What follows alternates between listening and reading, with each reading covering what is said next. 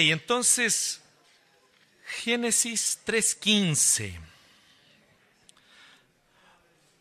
Hoy hacemos un paréntesis. Como ustedes saben, hemos estado en una serie en Primera de Timoteo. Toda la primera carta del apóstol Pablo a Timoteo. Y en algún momento ahí nos detuvimos en el capítulo 5. Vamos a continuar a contar del primero de enero con Primera de Timoteo. Así que vamos a terminar la primera carta a Timoteo. Pero ahora estamos haciendo este paréntesis de Adviento. Adviento y Navidad, en realidad. Y por lo tanto, hoy comenzamos esta serie paréntesis, o esta serie que es un breve paréntesis. ¿Ya?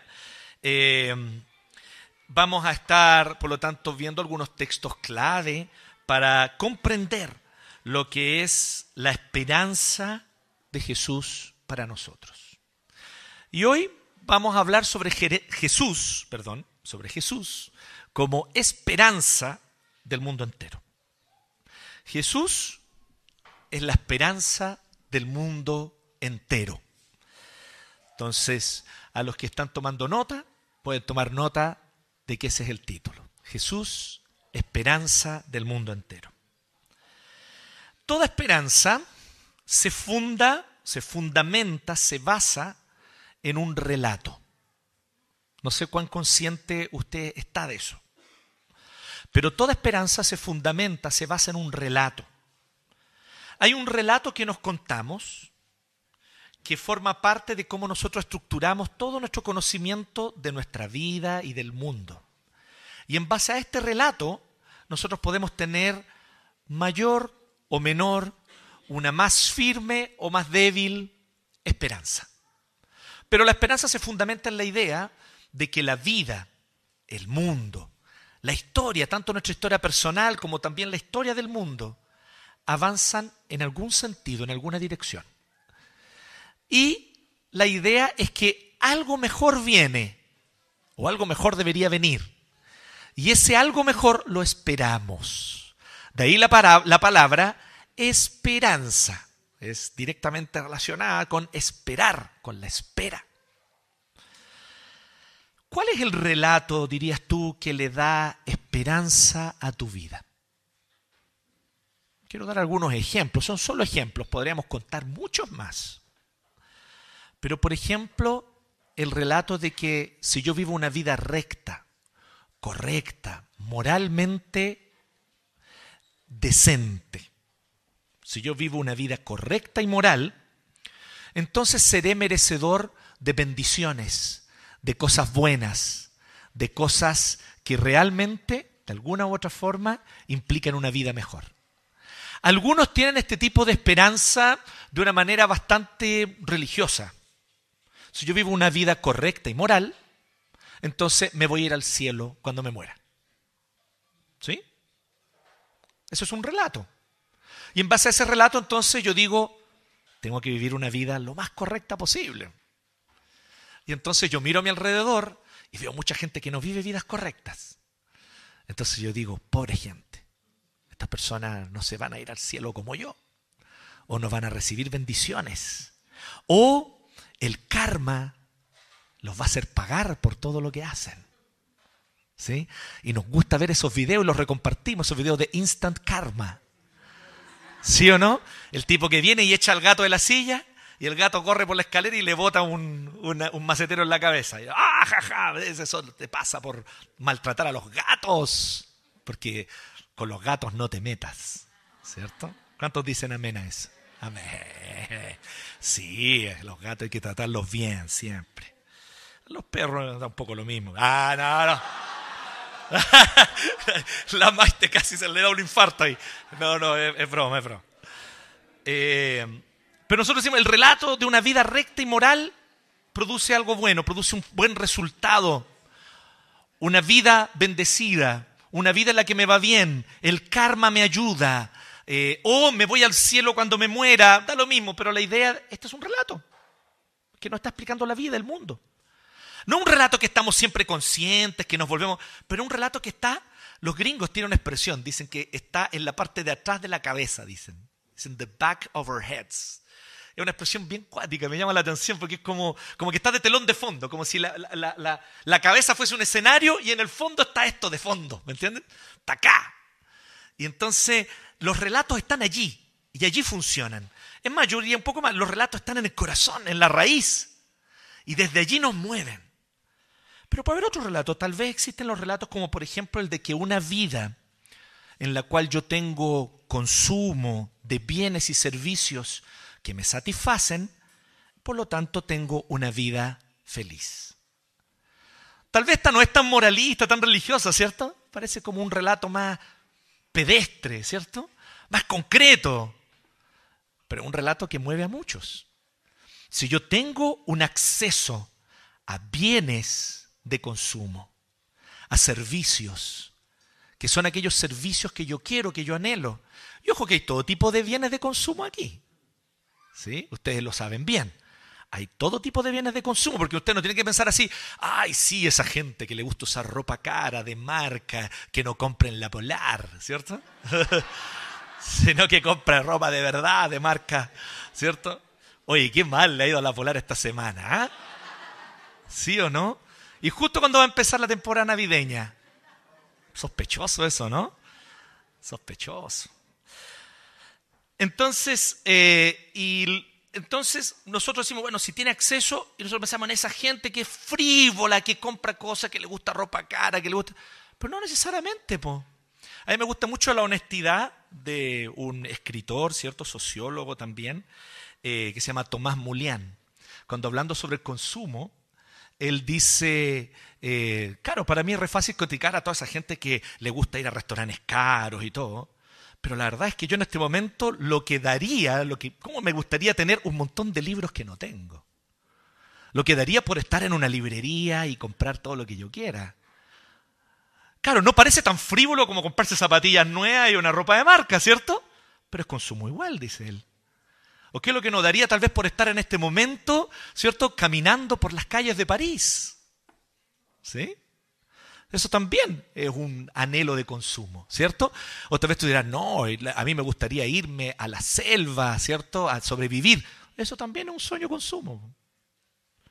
Todo eso son expectativas de consumo. Está muy presente el consumo en nuestra vida como un objetivo. Así que hay un relato aquí. El relato se resume, si pudiésemos ponerlo en un catecismo, yo sé que algunos de ustedes que son presbiterianos y les gusta sentirse presbiterianos, lo cual está muy bien, ¿eh? Mientras no sea sectario, está bien. Porque hay algunos que creen que solo los presbiterianos van al cielo. Están súper equivocados. ¿Sí? ¿Ustedes conocen esa historia del ángel que guía a un recién muerto y lo guía por el cielo, le hace un tour? Entonces pasa por un montón de lados, así, aquí, y esa piscina, no, ahí están los bautistas, ¿cierto? Entonces, bien distintos lugares para distinta gente y de repente pasan por afuera de un templo, algo gris. Y, dice, y él le dice, aquí hay que quedarse calladito. ¿Por qué? Porque están solos presbiterianos. ¿y por qué hay que quedarse calladito? Que creen que están solos aquí. No sean de esos presbiterianos, queridos. No sean de eso. El Señor es misericordioso, ciertamente, incluso con los presbiterianos que somos los más pecadores de todos. Entonces, y resulta que algunos de ustedes tienen esta idea y dicen, ah, el catecismo dice, ¿cuál es el fin principal del hombre? ¿A quién se lo sabe? ¿Cuál es el fin principal del hombre? Glorificar a Dios y, y gozar de Él para siempre. ¡Wow! ¡Qué bonito! Pero para algunos dice, ¿cuál es el fin principal del hombre? ¿Cuál es el? A todo esto, hombre en términos genéricos, un catecismo del siglo XVII, por favor, más comprensión. ¿Cuál es el fin principal del ser humano? ¿Cuál es el fin principal del ser humano? Es consumir bienes y gozar de bienestar por mientras dure esta vida. Es el catecismo del consumismo. El fin principal es consumir bienes gozando de bienestar hasta que me muera. Y entonces tenemos esta expectativa de consumir bienes, servicios, etc. Es un relato. Otro relato tal vez podría ser el relato de que el día que por fin las clases oprimidas se levanten contra las clases opresoras, el mundo será bueno, justo y valdrá la pena vivir en él. Ese es otro relato. Que algún día las clases oprimidas por fin podrán levantarse y ocupar su lugar contraponiéndose a esa élite de opresores que son en realidad la causa de todas las miserias humanas. ¿Por qué estoy triste? Porque el opresor me tiene triste. ¿Por qué mi vida es triste y amargada? Por culpa del opresor. El opresor tiene la culpa de eso. Entonces nos explicamos toda la vida en base a este relato de una especie de lucha y pelea y guerra a muerte entre aquellos que están oprimidos y los opresores. Y pensamos que el día que ese conflicto al fin se resuelva, entonces las sociedades serán libres, felices, gozosas y podrán disfrutar de todo tipo de cosas como ocurrió bajo el glorioso régimen de Stalin, donde todos eran felices Nadie se iba preso a los gulag. A nadie lo oprimían por pensar contra el gobierno. ¿Fue así? ¿Han leído historia o no? Bueno, sabemos cómo pasa esto. Entonces, es así, estos relatos son relatos reales. Yo tengo una noticia para darles, todos estos relatos son falsos. No falsos porque digan mentiras absolutas, falsos porque dicen medias verdades. Por eso son tan atractivos. Si fuesen mentiras totales, nosotros no habría ninguna base, sustento para darle ningún ápice de razón. Pero uno les puede dar razón en varios puntos a estos relatos. Porque algo de razón hay en ellos, porque alguna verdad parcial hay en ellos. Pero he aquí la noticia, queridos, que ustedes la conocen porque la hemos dicho otras veces. Una media verdad es una mentira completa. Una media verdad es una mentira completa. Y el Señor ha sido tan misericordioso con nosotros que nos ha provisto un relato absoluto que es total y absolutamente verdad. Él se autorreveló en este conjunto de 66 libros que le llamamos la Biblia y que algunos insisten en tratarla como si fuese un manual de instrucciones, cuando en realidad es lo que menos tiene. ¿Ustedes saben de qué está compuesto el 70% de la Biblia? De historias, de relatos. A Dios le encanta contar historias. Dios es como esos abuelos que sientan a los nietos alrededor de la fogata y les cuentan una historia, como en las culturas más tradicionales. ¿Sí? A Dios le gusta contar historias. ¿sí? A todo esto no sé si ustedes saben, pero de ahí dicen, dicen, ¿ah? ahí le damos pega después a la cara, ahí que la antropóloga nos aclare si esto es tan así o no. Pero dicen que de ahí viene nuestra costumbre de en la noche sentarnos alrededor de la tele a ver películas ¿Cuántos de ustedes se criaron con esa costumbre? Era antes del Netflix esto. ¿eh? Había un tiempo donde tú tenías que esperar el día que iban a estrenar la película. Y la anunciaban toda la semana, ¿sí? Este jueves, jueves eran los estrenos generalmente, jueves, estreno, Volver al Futuro. ¿Quién de ustedes vio Volver al Futuro estrenada en la tele? Yo la vi, sí. ET. Ay, hay que ser más viejo ahí, ET. ¿Sí? Contacto cercano al tercer tipo, es más antiguo todavía, ¿cierto? Pero Spielberg es un buen contador de historias. Y de alguna manera viene de esa costumbre, porque cuando éramos y pertenecíamos a culturas más tradicionales, nos sentábamos alrededor de la fogata en la noche y nos contaban historias. Y lo más parecido a eso en el mundo moderno es sentarnos, apagar las luces y dejar la pura luz de la tele y ver una película que nos cuenta una historia. Bueno, a Dios le, le gusta, le encanta contarnos historias. 70% de la Biblia es historias. Y son historias que no son historias no son historias fragmentadas. Son historias que se entrelazan, se hilan para formar un gran relato que es ni más ni menos, queridos, la verdadera historia del mundo. El cristianismo no está aquí en el mundo para decirle a la gente, mira, este es el camino de autoperfeccionamiento moral y espiritual. Si quieres un camino de autoperfeccionamiento moral y espiritual, sigue estas reglas e instrucciones espirituales para que tu alma se eleve y te nirvanes. No, el cristianismo fundamentalmente no se trata de eso. El cristianismo tampoco se trata de un set, un conjunto de reglas éticas y morales para que tú las obedezcas y le pongas todo tu empeño para ser bueno y correcto siguiendo las reglas. No. Entre otras razones porque el cristianismo sabe y conoce muy bien la naturaleza humana. El set de reglas que tú le pongas al ser humano, el ser humano las va a violar. Pero el cristianismo sí nos propone otra cosa. Nos propone que realmente el mundo fue hecho como Dios dice que fue hecho.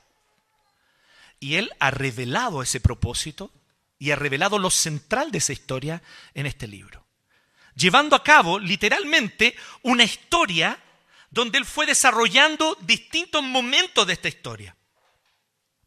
Y a lo largo de esta historia hay una esperanza que lo traspasa todo, hay una esperanza que lo llena todo, y es la esperanza de que habrá una nueva creación. Porque Dios no creó este mundo lleno de inmoralidad, lleno de personas sin ética. Dios no creó el mundo así.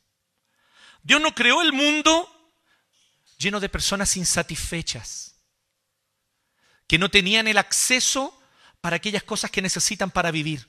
Él creó un mundo de bienestar. Y Dios ciertamente no creó un mundo donde un cierto grupo pudiese oprimir a otros. Así que en algo estos relatos que yo les dije al inicio tienen algo de verdad, diciéndonos y mostrándonos partes de lo que está mal, pero no nos muestran la historia completa. Y ese es el problema. Miren lo que les estoy diciendo. ¿eh? No sé si, eh, no sé si, si, pueden acompañarme en esta lógica y quiero invitarlos a que lo hagan. Yo no les estoy diciendo que estos relatos sean una falsedad absoluta a la cual tengamos que oponernos y como evangélicos y creyentes en la Biblia establecer una guerra cultural contra... No, no es guerra cultural. Es entender que cada uno de estos relatos lamentablemente engaña, seduce y atrae a las personas para alejarlas de Dios. Pero mostrar que justamente lo hace porque toman algún aspecto de la verdad y lo exacerban a un punto que no deberían. Y por lo tanto las personas se entusiasman con estos relatos. Pero aquí está el relato pleno y completo. ¿Qué es lo que está mal en el mundo?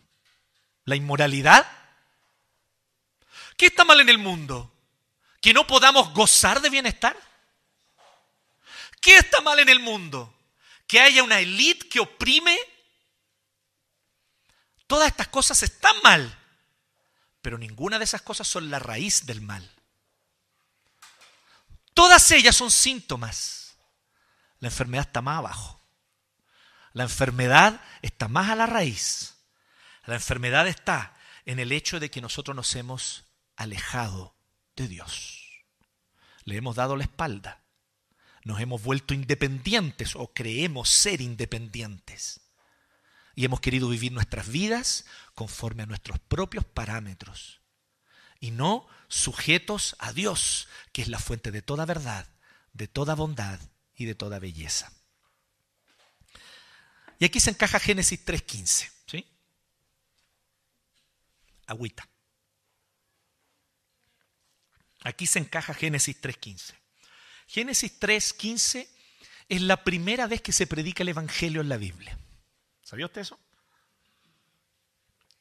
De hecho, en la teología se le llama el protoevangelio. Miren qué bonito nombre, ¿no? Proto de primero, protos, ¿sí?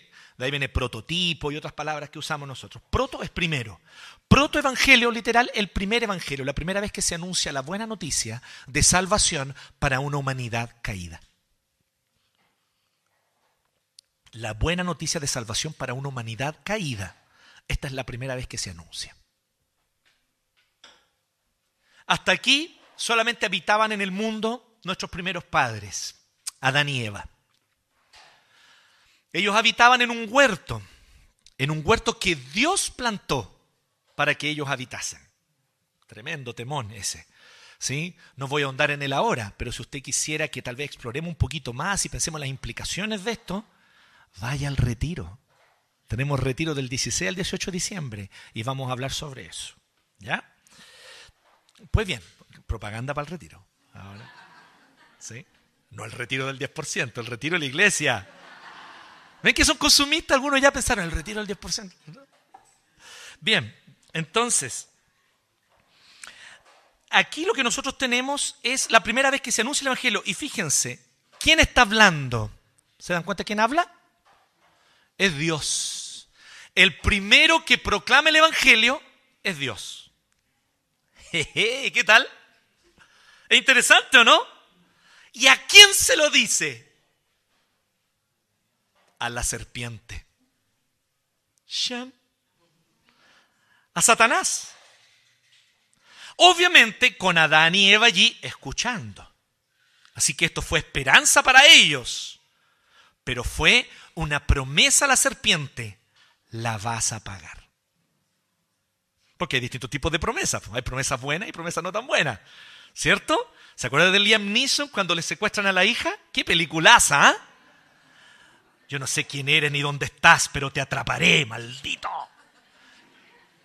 Ese personaje Liam Neeson para mí es... Y ojo con Liam Neeson, ¿ah? una de las primeras, uno de los primeros personajes que él hizo en su historia del cine fue en el, eh, en el Peregrino de John Bunyan. Él actuó allí. Se las dejo, un dato freak, muy ñoño, pero no importa. Él actuó en una película cristiana. Fue una de sus primeras actuaciones. Pues bien, no era muy cristiano este otro personaje, ¿cierto? Que dijo, donde estés te atraparé y te haré pebre, ¿cierto? Si fuese chileno habría dicho eso. Dios le estaba haciendo una promesa a la serpiente.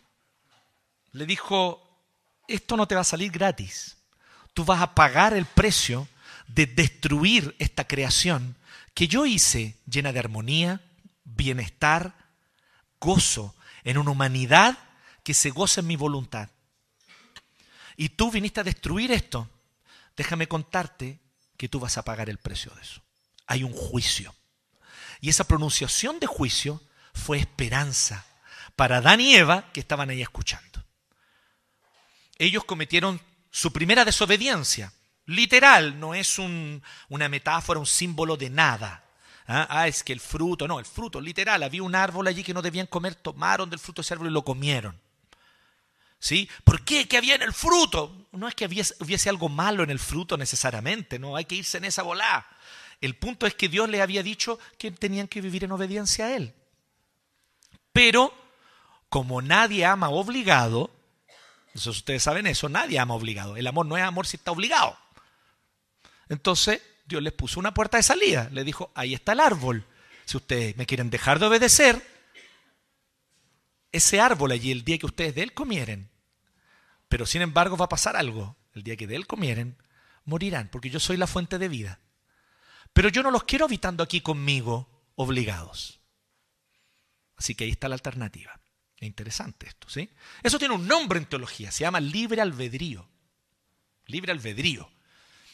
Y para aquellos de ustedes que se creen calvinistas, pero son de cartón, porque no, no, han dedicado tiempo y atención a este tema, Dios creó al ser humano, sí, con libre albedrío. ¿Sí? El tema es que lo perdió después de la caída. Y esa es otra historia que les voy a contar otro día. Pero el punto es que ante esta realidad de que Dios le pone delante el árbol y ellos desobedecen, ¿quién fue quien los tentó y los sedujo? la serpiente, que es Satanás, que estaba allí y les habló con mentiras. Desde el inicio, la primera aparición en escena en esta historia de la serpiente es contando una mentira. Ah, así que Dios les dijo que no coman de ni un árbol del huerto. La mujer, que como toda mujer es muy inteligente, se dio cuenta que la serpiente estaba chamullando y le dijo, no, no, no, serpiente. Dios no dijo eso. Dios dijo que podíamos comer de todos los árboles, solo que de este no.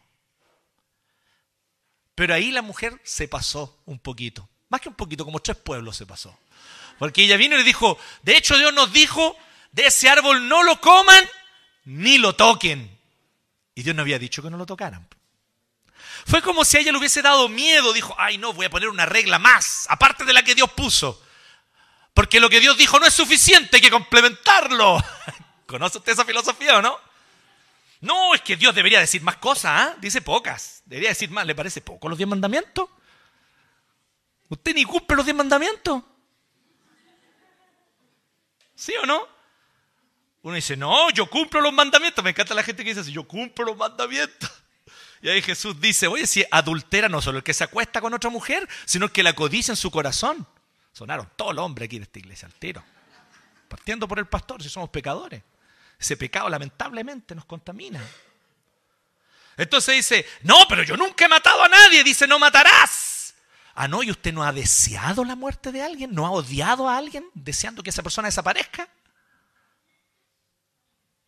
Ya pecó. Ya cometió homicidio en su corazón.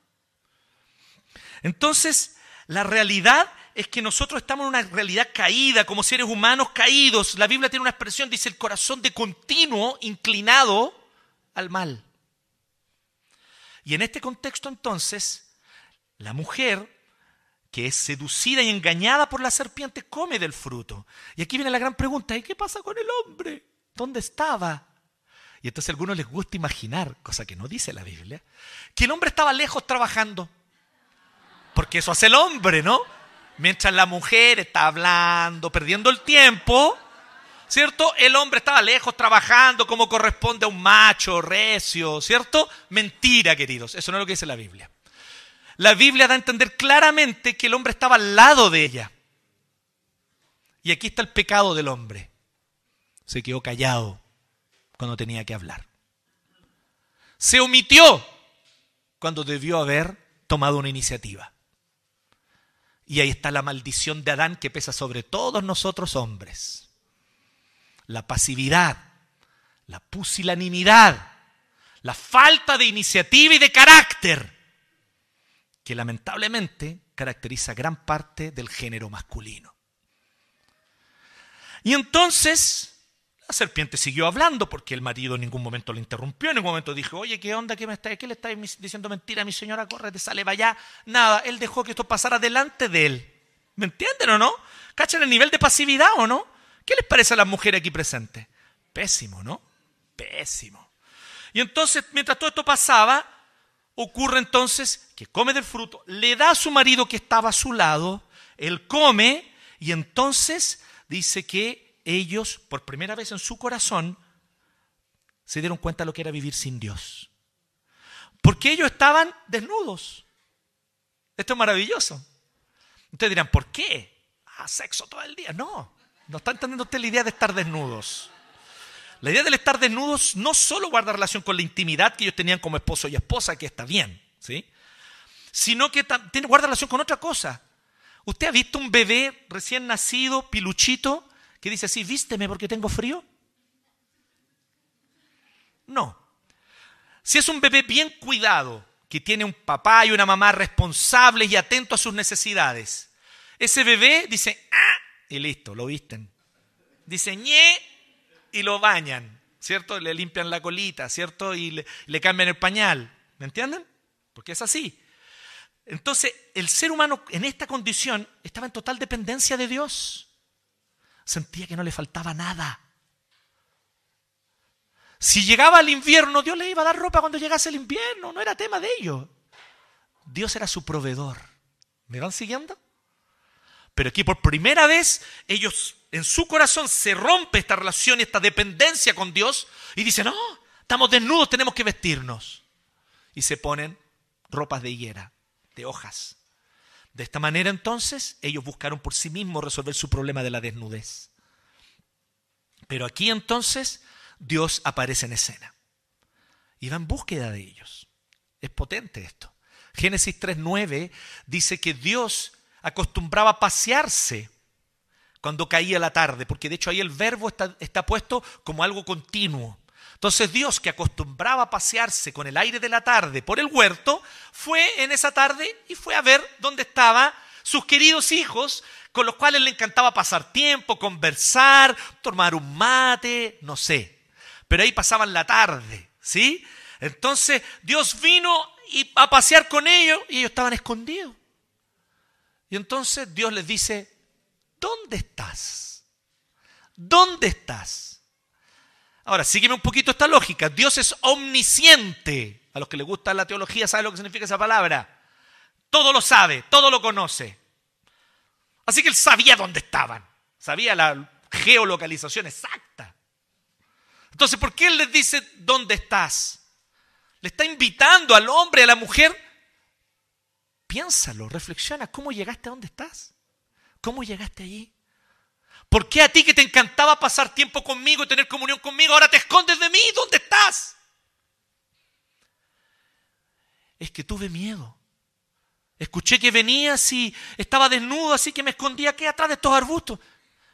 ¿Y cómo te diste cuenta que estabas desnudo? Tú dependías en todo de mí. Cuando llegase el momento de vestirte, yo te iba a vestir. Pero ¿cómo te diste cuenta tú solo que estabas desnudo? De nuevo, no es que Dios no supiera, lo está invitando a reflexionar. ¿Acaso comiste del fruto que te dije que no comieras? Dios le facilita con la pregunta para que él responda. Y ahí entonces Adán, como corresponde a un varón, a un hombre, dice, sí, yo comí del fruto y soy totalmente responsable de eso, Señor, perdóname. No, no fue eso lo que dijo Adán, porque ya el pecado había entrado y el virus maldito del pecado ya había contaminado el corazón del hombre y se volvió el hombre que eres tú, que soy yo, que somos nosotros hoy día. Y en vez de asumir su responsabilidad y pedir perdón, la mujer que tú me diste. Qué lindo, ¿no? Ya no me hagan entrar en ese terreno. Ustedes me miran con cara de qué va a decir, no voy a decir nada más. A buen entendedor, pocas palabras. Así que en este contexto entonces le pregunta a la mujer. Y entonces la mujer, como una mujer también, obviamente, muy responsable, una mujer que entiende su propia responsabilidad, también ella dijo, sí, Señor, en realidad fue mi culpa, yo hice todo esto mal, te pido perdón. ¿Fue así? Tampoco mujeres, así que no se sientan mejores. Ella dijo, no, la serpiente fue. Esto es un traspaso de culpas, pero impresionante. No tan impresionante para los que llevan un poquito de tiempo casados. ¿O no? Somos maestros, ¿o no? Es como una discusión matrimonial típica. ¿Cierto? Cada uno culpando a alguien o al otro o otra cosa. ¿Sí? ¿No les parece genial la Biblia en esto? 1500 antes de Cristo, hermano. 1500 antes de Cristo, ¿sí? Y miren la precisión psicológica con la cual nos muestra la naturaleza humana este texto. Y entonces a la serpiente no le pregunta nada a Dios. Y le dice lo que nosotros tenemos aquí. Por causa de lo que has hecho, maldita serás entre todos los animales, tanto domésticos como salvajes. Te arrastrarás sobre tu vientre, comerás polvo todos los días de tu vida. Pondré enemistad entre tú y la mujer, y entre tu simiente y la de ella. Su simiente, o sea, el descendiente de la mujer, te aplastará la cabeza, aunque tú le morderás el talón. Y esta escena es muy potente, porque es la idea de que la serpiente viene y le muerde el pie, le muerde el pie al ser humano, y este hombre, este descendiente de la mujer, en ese acto aprovecha y le aplasta la cabeza y la mata. Esta es el, este es el protoevangelio. Nos enseña tres cosas que quiero decir para que vayamos cerrando. Primero, y tome nota de esto, primero, Jesús es la esperanza universal. Vuelvo a decir porque esto no tiene que pasar desapercibido. Jesús es la, por eso le pongo la, por eso le pongo un artículo definido. Jesús es la esperanza universal. Jesús es esperanza para ti, para mí, para nuestro vecino. Jesús es la esperanza para el zulú, para el japonés, para el chino. Jesús es la esperanza de toda la humanidad universal. De hoy de ayer, de mañana. Jesús es la esperanza universal. No es una esperanza tribal. Y esta es la primera originalidad que tiene este relato. Era muy normal estos relatos mitológicos, antiguos, que hablaban al respecto de algún tipo de esperanza, de algún tipo de cosa, pero que era solo para un cierto grupo determinado. Ustedes, por ejemplo, son una tribu mejor que las otras tribus, así que a ustedes les va a ir bien. Y ese tipo de cosas. Pero aquí no, aquí es una esperanza universal, no tribal. Pero también hay otra característica que es mucho más importante. Eva es la madre de toda la humanidad. Y existe algo en la Biblia que aparece constantemente que se llama pacto. Dios hace pactos, toma la iniciativa él a todo esto, no es que la gente vaya a pactar con Dios, eso no está en la Biblia. Es Dios quien toma la iniciativa y hace pacto con alguien. Y entonces Dios cuando hace un pacto con alguien es con él y con toda su descendencia. ¿Sí? Entonces si Dios hace un pacto conmigo, ese pacto aplica para mí y los Muñoz Cabello y los que vengan de ellos. ¿Está bien o no? Así que en ese pacto no están incluidos ninguno de ustedes. Suerte. Yo tengo mi pacto con Dios. Pero aquí Dios hace un pacto con Eva, que es la madre de quién? De todos nosotros. Así que aplica para todos. Es madre de todos. Si hay algo en lo cual el relato bíblico es bastante único, fíjense, en todos los relatos de la antigüedad, si hay algo que es bastante especial en este relato bíblico, es que en general los otros relatos mostraban que las distintas tribus o naciones tenían distintos orígenes. Que por ejemplo a unos los creó un dios X y a las otras tribus lo creó un dios Y y a esa otra tribu de allá lo creó un dios Z. Pero como esa no es la verdad acerca de la vida y de la realidad, la realidad es que hay un solo Dios, este Dios único y Señor de todo, crea todo el género humano de una misma pareja. Así que todos somos técnicamente hermanos. De alguna manera podemos incluso ser un poquito más precisos. Técnicamente todos somos la raza humana. Y entre nosotros no hay una distinción de raza. La evidencia de eso es que usted puede casarse, pensan aquí los solteros, por favor, los que están casados, estos se casaron, pero si usted está soltero, usted puede casarse con una persona de cualquier grupo étnico y ustedes van a tener descendientes. Y esos descendientes probablemente van a ser muy bonitos, mientras más diverso de su grupo étnico sea la persona con la cual usted tenga hijos. ¿No es bonito eso? ¿Sí? Me encantó ver el otro día, ¿cierto? A una chiquita muy morenita, de muchos rulitos, bailando cueca, vestida guasita, chilena. Hace mucho tiempo, hace no mucho tiempo atrás, eso no era común, ustedes saben, ¿no?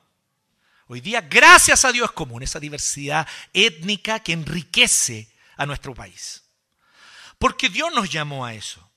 Porque todos venimos de un mismo origen. Aquí no existe apartheid. Esa cuestión es una infamia, es una cosa horrible. Aquí nosotros fuimos llamados a la miscigenación. Es un llamado de Dios. Y entonces venimos todos del, porque de alguna manera además descendemos todos de la misma pareja, de Adán y Eva. Así que tome nota de esto primero. Jesús es no solamente esperanza para un cierto grupo. Ah, sí, Jesús es la esperanza de los occidentales, piensan algunos. ¿Me entienden? Es un tema que ahora ha salido de nuevo, casi todo tiempo sale a la palestra, pero ahora ha salido de nuevo con el tema de la Copa del, Mundo en Qatar, ¿cierto? Que es como, no, ustedes tienen que respetar nuestra cultura, nuestras costumbres, nuestras leyes, porque eh, nosotros no somos un país occidental, entonces nosotros tenemos otro Dios, seguimos otra religión, pero los occidentales son cristianos. Lo cual es una falsedad enorme, porque ¿sabes dónde más crece el cristianismo? En China y en India. Es donde más crece en el mundo. Y donde más gente se convierte. No hay lamentablemente una estadística que se pueda seguir mes a mes o año a año. Pero cada cierto tiempo vuelven a salir estadísticas y datos y vemos que la iglesia en China, en India, en esos lugares crece de una manera impresionante. De hecho, les digo algo, la iglesia cristiana está bastante en decadencia en el mundo occidental. Si es que uno considera el mundo occidental como Europa y Estados Unidos, está en decadencia la iglesia cristiana. La iglesia cristiana hoy crece mucho más en lo que se llama el mundo mayoritario, los países del tercer mundo y en otros países. Estados Unidos dejó de ser un referente para el cristianismo hace rato, en términos estadísticos por lo menos. ¿Sabían ustedes eso? Así que deje escuchar tanto a los predicadores gringos. Lea a Vishal Mangalwadi tremendo pensador indio, un teólogo. Lea a Ajit Fernando. ¿Sí? Lea a Samuel Escobar, tremendo teólogo peruano. Esos son los tipos que están hoy marcando la teología cristiana en el mundo. Y los gringos lo están leyendo, los gringos instruidos. Lo están leyendo para aprender y beber de ellos. Y nosotros aquí todavía queriendo aprender de los gringos. ¿Se acuerdan del profe Mike Gojín que vino aquí? Los teólogos favoritos del sol latinoamericano. Pero ¿cómo, profe? Usted es un canadiense, usted tiene acceso. Sí. La mejor teología hoy que se está haciendo viene de fuera de Norteamérica, dice él. Con plena certeza. Y él algo cacha, ¿no? Algo, un poquito de teología el profe Gojín.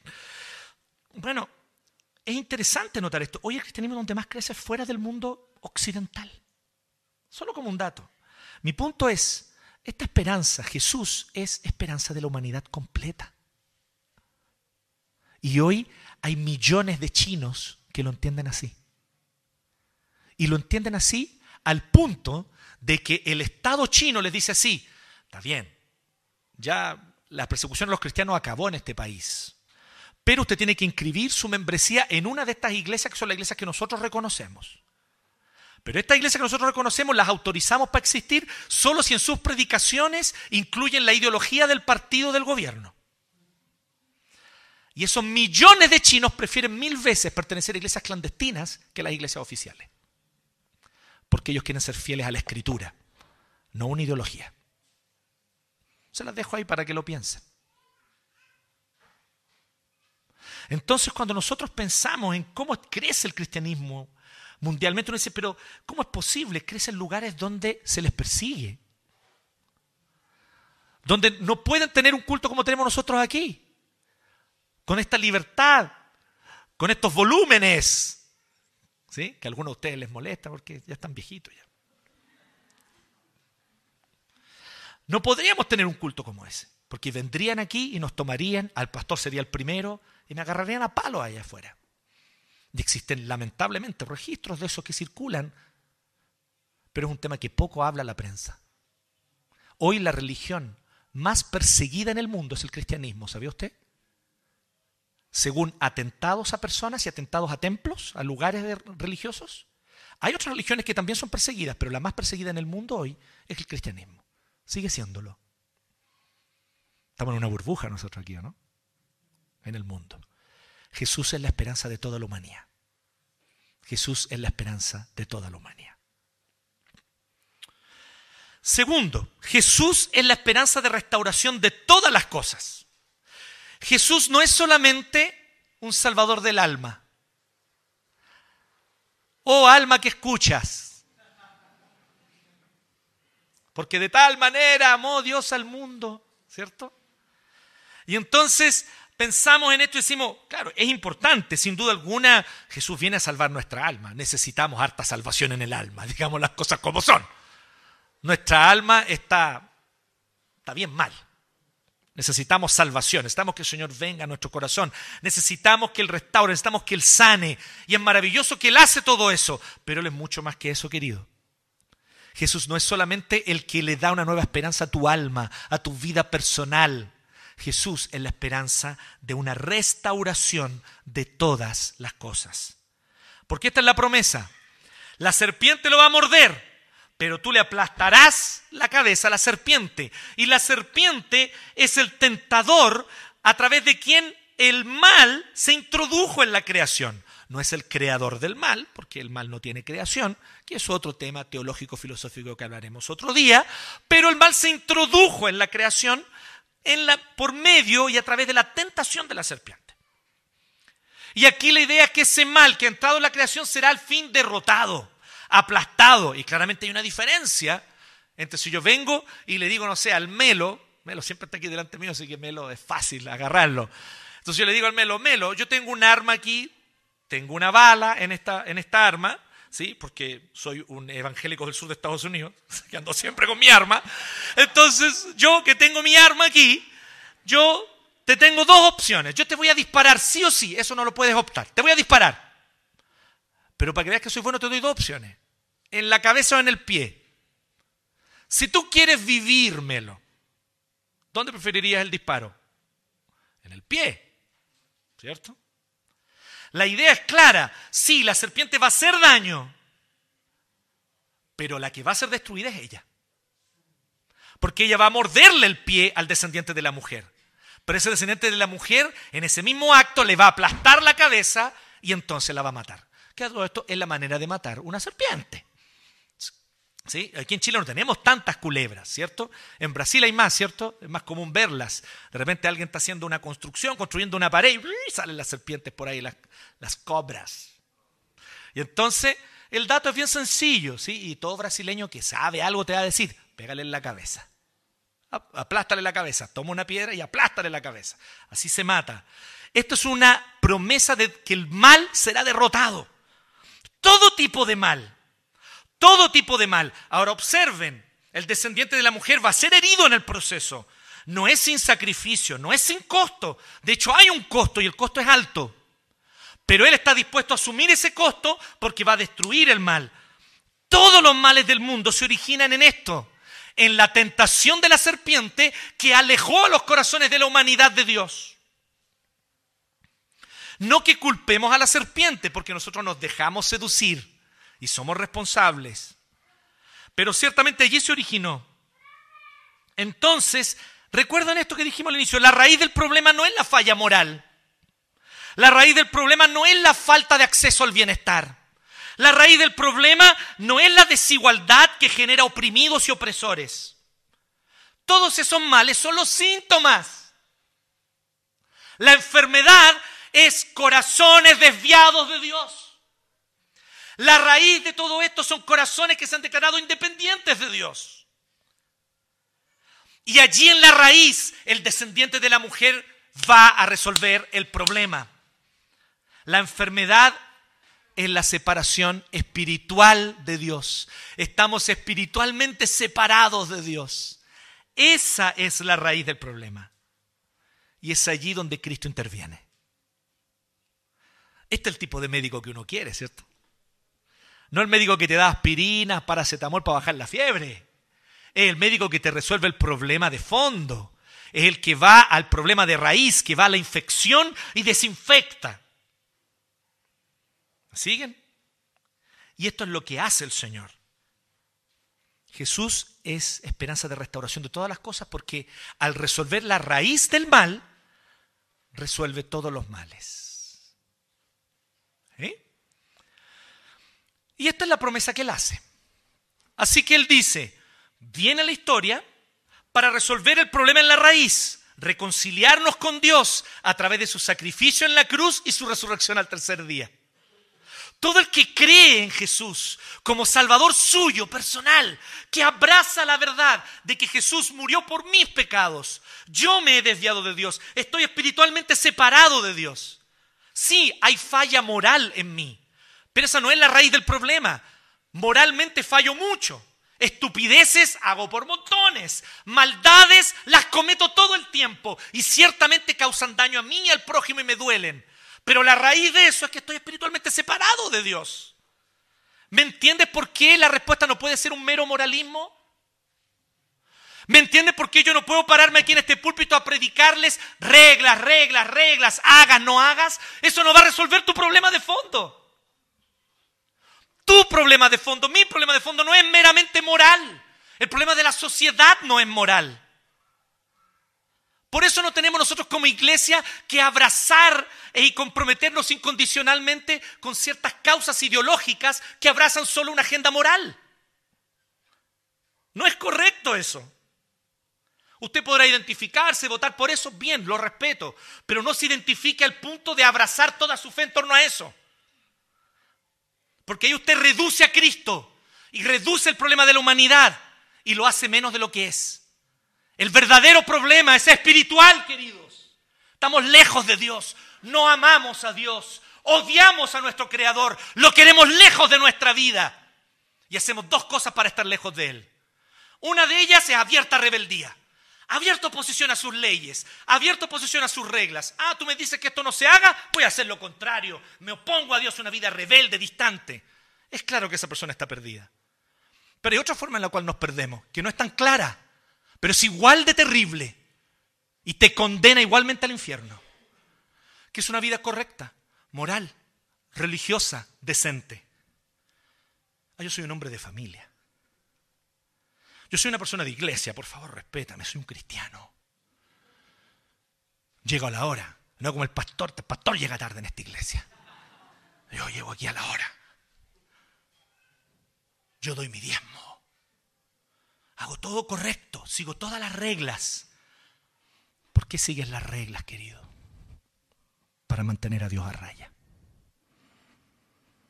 Seguir las reglas es una de las maneras más eficientes de mantener a alguien a raya. Si yo no quiero verme con la policía, no voy a transgredir ninguna ley. Esa es la manera más eficiente de no tener que encontrarme cara a cara nunca con un señor carabinero.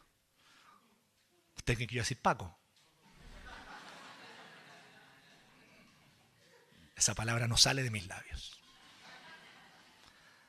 Entonces, así también con los hijos rebeldes. ¿Conocen ese tipo de hijo rebelde? Es el peor tipo de hijo rebelde. Voy a seguir todo lo que mi papá dice. Voy a sacar las mejores notas. Voy a limpiar mi pieza. Voy a tener mi camita ordenada. Para que ese viejo de porquería no se meta en mi vida.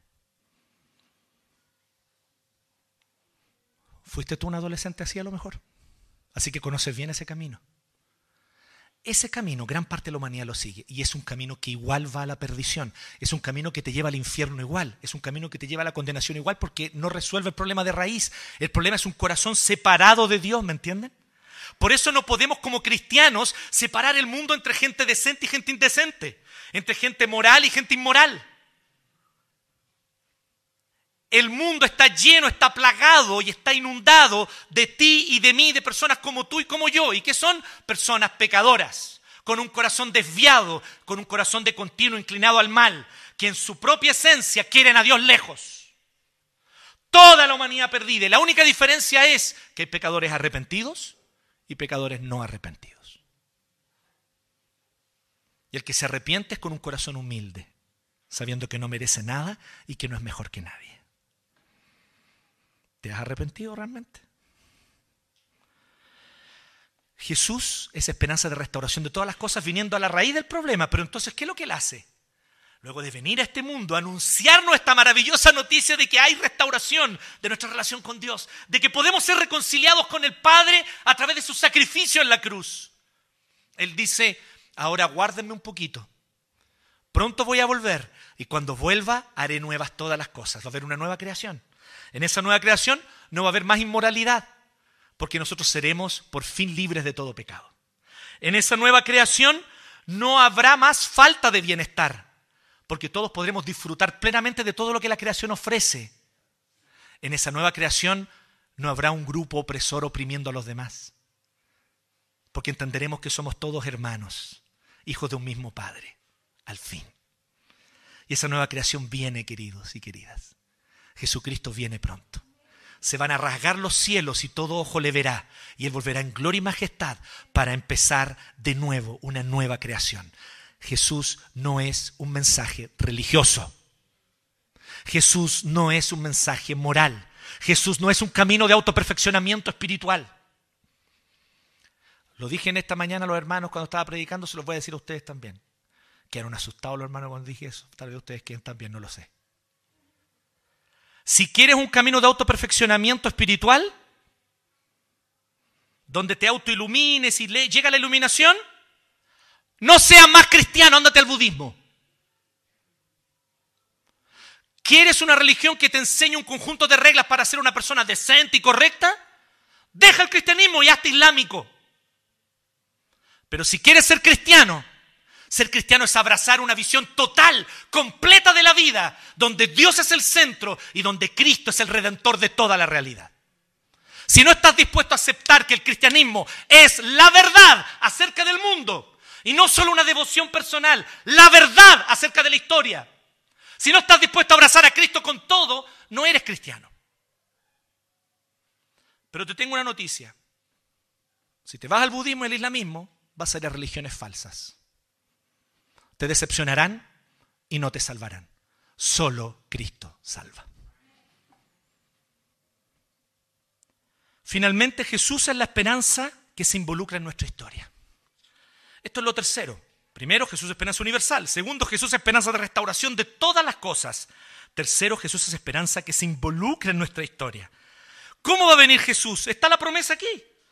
Dice, pondré enemistad entre tú, serpiente, y la mujer entre la descendencia de ella y tu descendencia. Es muy interesante esto. La idea es que en la humanidad van a haber dos tipos de personas, lo que decíamos recién. Los que se niegan a arrepentirse, se entregan a su pecado, se niegan a buscar a Dios y siguen en su orgullo, tal vez un orgullo moralista, tal vez un orgullo de una vida rebelde y que no quiere hacerle caso a Dios. No importa, orgullo igual. Pero en ambos casos se oponen a Dios. Esos son los descendientes de la serpiente no arrepentidos. Y los otros, pecadores igual, pero arrepentidos. Y ellos entonces sí van a escuchar este mensaje, el mensaje que Eva creyó. Por eso van a ser descendientes de ella, porque ella creyó. Así que sus descendientes, sus descendientes espirituales son los que creen. Abel, por ejemplo, no Caín, que no creyó, pero Abel sí creyó. Y entonces dice que habrá enemistad y vendrá un descendiente que aplastará la cabeza de la serpiente, aunque ella le morderá el talón. Es maravilloso esto porque si leen aquí conmigo, lo que está diciendo es que esta salvación no es una invasión alienígena. ¿Sí? No sé si me entiende la idea de invasión. Eh, estoy diciendo invasión alienígena como lo diría Cecilia Morel. ¿Me entiende? en un sentido amplio, metafórico, eso quiero decir, ¿eh? Que una gran poetisa chilena. Entonces, en este sentido, de que realmente tiene que haber una intervención de alguien de afuera que sea muy distinto a nosotros, muy superior a nosotros, muy mejor que nosotros, que va a venir a este mundo y va a decir, cabros, cabros, cabros, tanto ustedes mal. Aquí vengo yo, Zaratustra a decirles la verdad. ¿Me entienden o no? Esta idea de un ser iluminado que baja al monte y trae verdades y que es una persona. No, Jesús no era así. Esto es brígido, hermano. Jesús no era así. Estamos leyendo, ¿cierto? Con la familia, en el devocional familiar en nuestra casa, estamos en el Evangelio de Juan.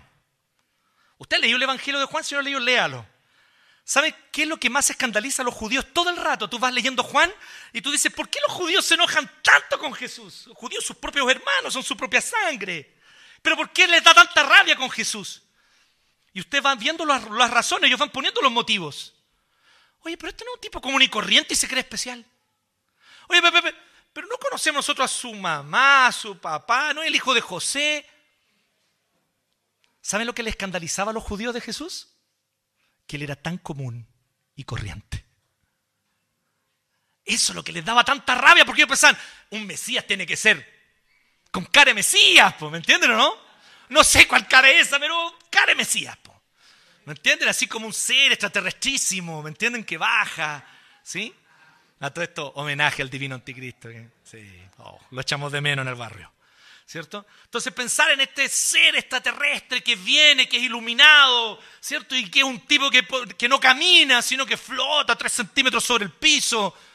Y no, ahí está Jesús comiendo con los discípulos. Hoy comía, comía caleta como marabunta. Todo el rato vas leyendo el Evangelio, Jesús estaba en una cena. Y Jesús estaba almorzando y estaba en la casa un fariseo comiendo.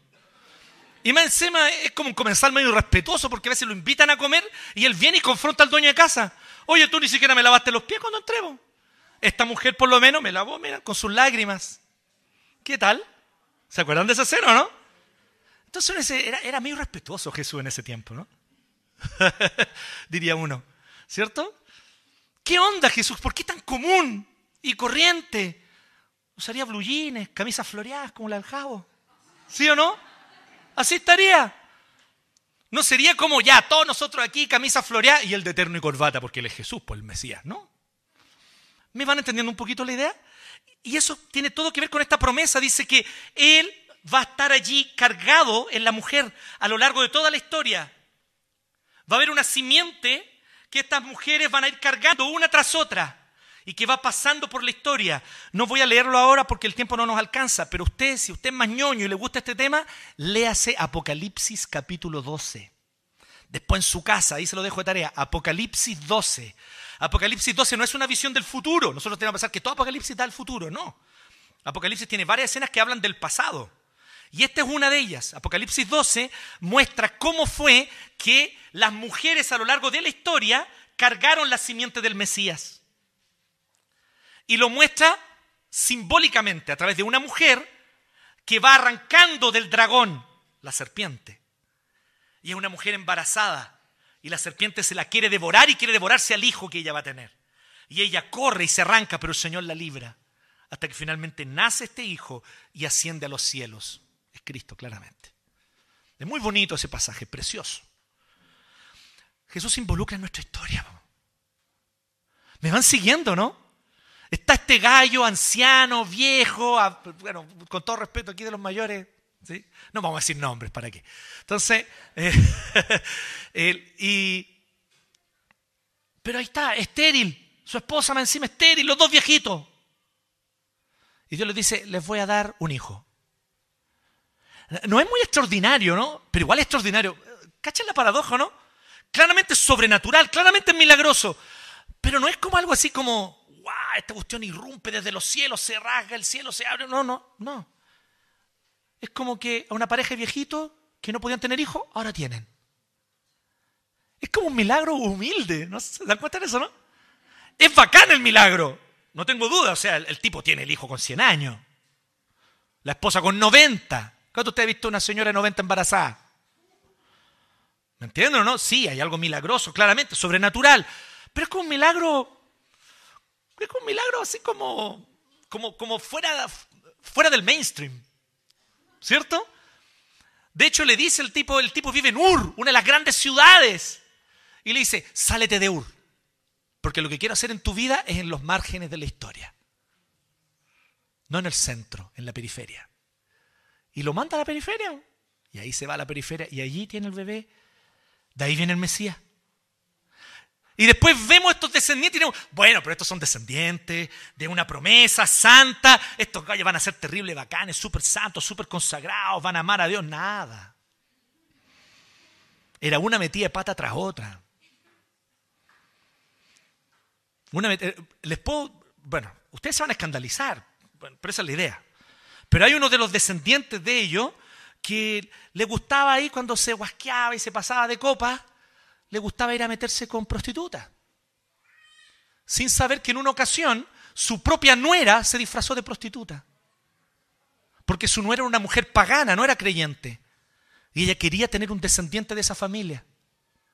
Y se disfrazó de prostituta para quedar embarazada al propio suegro. Es una cuestión para escandalizarse, para escandalizar a cualquiera, ¿o no? Esa mujer es tatarabuela de Jesús. De ahí viene la simiente. Es loquísimo, ¿Qué, qué cosas Dios hace, ¿me entienden o no? Se involucra en este caos que tenemos y se mete en el caos. En este desarrollo histórico donde las cosas ocurren de maneras inesperadas, Dios está allí. En las grandes decepciones, una mujer que lo único que quiere es ser amada por su esposo y su esposo no la ama. No la ama porque ama a su hermana, no a ella. Y esta mujer le pide a Dios un hijo. Le pide desesperadamente a Dios un hijo. ¿Me van siguiendo? De ahí viene el Mesías. Son historias trágicas algunas, aparentemente, trágicas, ¿cierto? Pero estas historias se van redimiendo con el tiempo. Y van pasando cosas extraordinarias. Hay uno de ellos que, desobedeciendo a Dios, se casa con una mujer moabita que eran mujeres paganas, idólatras. Y Dios había dicho, no se casen con los moabitas. Y ahí va y se casa con, los, con la moabita. El castigo fue tal que el hombre murió. Y ustedes dirán, bueno, ahí se acabó la historia. No, la moabita se convirtió. Viuda. Y ya viuda se casa entonces con un primo de este gallo. De ahí viene el Mesías. ¿Conocen esas historias o no? El Antiguo Testamento está lleno de historias de fracasos familiares, de mujeres estériles, de hombres sin esperanza, de hombres sin carácter. Pero en esas historias Dios fue revelando al Mesías. De todos ellos va a venir el Mesías. Bueno, ¿y para qué hablar del rey que mandó a matar a uno de sus amigos que lo defendía en la batalla para ocultar el adulterio que cometió con la esposa de él. ¿Conocen esa historia? Lean el Antiguo Testamento. Esto, no lo estoy inventando yo, está ahí. Y de ahí también viene Jesús. No, si es una locura, uno dice, ¿cómo es esto posible? Y ya cuando vamos a la mamá de Jesús, la mamá, mamá, la mamá de Jesús, hermano, es un embarazo adolescente. Si eso es. Una chica de 15, 16 años. Quedó embarazada sobrenaturalmente y ahora cómo le explico a mi familia. Bueno, Dios dijo que yo... El tema fue explicarle al novio. ¿Sí? Y a mí me encanta cómo algunos simplifican la Biblia y piensan, ay, es que esa gente en la Biblia eran todos muy ignorantes, por eso creían esas tonteras. No, querido. José no era nada ignorante. José se dio cuenta y por eso decidió dejarla en secreto, dice. Porque José sabía cómo se hacían las guaguas, pues. O no era tonto. O era hasta el mediodía nomás. Así que le dice, no, que, que un ángel te anunció y que ahora estás embarazada. Ya. Ok. Pero como él era justo y no quería que la apedrearan por fornicación y adulterio, él decide abandonarla en secreto para que le echen la culpa a él. Ah, la embarazó y salió arrancando. Fue correcto José, ¿eh? Y está en eso cuando ahora el ángel se le aparece a él. ¿Para dónde vais, José? Si es verdad que Dios está haciendo este milagro. Así que ponte los pantalones y cuídala. Y cuida la guagua como si fuera tuya. ¿Qué tal? Así fue. Un papá que cría una guagua como si fuera suya, pero no es suya. La Biblia está llena de historias como esa, ¿no es heavy eso? Cristo se involucra en nuestra historia, queridos. Pero ¿qué es lo que nosotros queremos? Grandes y poderosas y extraordinarias muestras del poder de Dios. Encuentros cercanos del tercer tipo. Eso es para los más viejitos. Sí, que se comuniquen con nosotros los extraterrestres y que vengan de lo alto con toda su, su cabeza gigante y vengan a iluminarnos. No, un hombre común y corriente, aquí está el tipo. Y viene, sí, milagro, multiplica panes, multiplica peces, se resucita un par de muertos, no lo hace nada mal. Pero cuando tú lo ves caminar por la calle, un tipo común y corriente. Con jeans, converse, polera nirvana. Tenía estilo el hombre. Común y corriente. Y ahí estaba. ¿Y ¿Cómo va a ser este gallo el Mesías? Si nosotros lo conocemos, conocemos a su, a su papá, a su mamá, a su hermano. No puede ser el Mesías. Oye, pero cumple con cada uno de los... No, no importa que cumpla, viene de Galilea. De Galilea no viene nada, nada bueno. ¿Conocen ese dicho? No, ese es de Pudahuel, de Pudahuel nada bueno. Oh, no, Pudahuel. Ese es de Quinta Normal, ¿no? Era como eso, ¿me entienden o no? ¿Sí? Yo, yo vengo a Recoleta. Recoleta. Nada bueno. Pero esa es la idea. Él se involucra en nuestra historia. Se metió en nuestra historia. Y tome nota de esto. ¿Qué historia es esta en la que se involucra, en la que él se mete, en la que él participa? Es la historia de los moralmente fracasados. Así que para aquellos de ustedes que creen que Dios salva a los correctos y morales, te tengo una noticia. No es eso lo que vino Jesús. También se involucra con aquellos que no tienen acceso al bienestar ni a grandes bienes de consumo. Se involucra con personas sencillas que apenas les alcanzaba para terminar el mes. Tal vez ni eso. Y a ellos los llamó y les dijo, deja esa pega y sé mi discípulo. Deja esa pega y sé mi discípulo. Y el tipo apenas tenía para sustentar a su familia, era un pescador. Yo estaré pescador de hombres. Él viene entre los oprimidos, celotes, que se levantaban y organizaban revueltas contra el imperio romano, y él tenía varios celotes entre sus discípulos, y les dice, cabro, este no es el camino. El reino de Dios es otro. El reino de Dios es otro. El reino de Dios es amar a tu enemigo. Es perdonar al que te oprime. Es poner la otra mejilla es caminar la segunda milla. El anuncio de Cristo no es una prédica moral, social, política, ni meramente restricta a la vida devocional privada. El anuncio de Cristo es la verdadera historia del mundo. Y Él es la esperanza verdadera. ¿Conocen ustedes a Dorothy Sayers? Fue una autora británica. No es muy conocida. Dorothy Sayers, o Sayers, ella era hija de un ministro, era una mujer cristiana. Era hija de un pastor que era capellán, pastor en Oxford.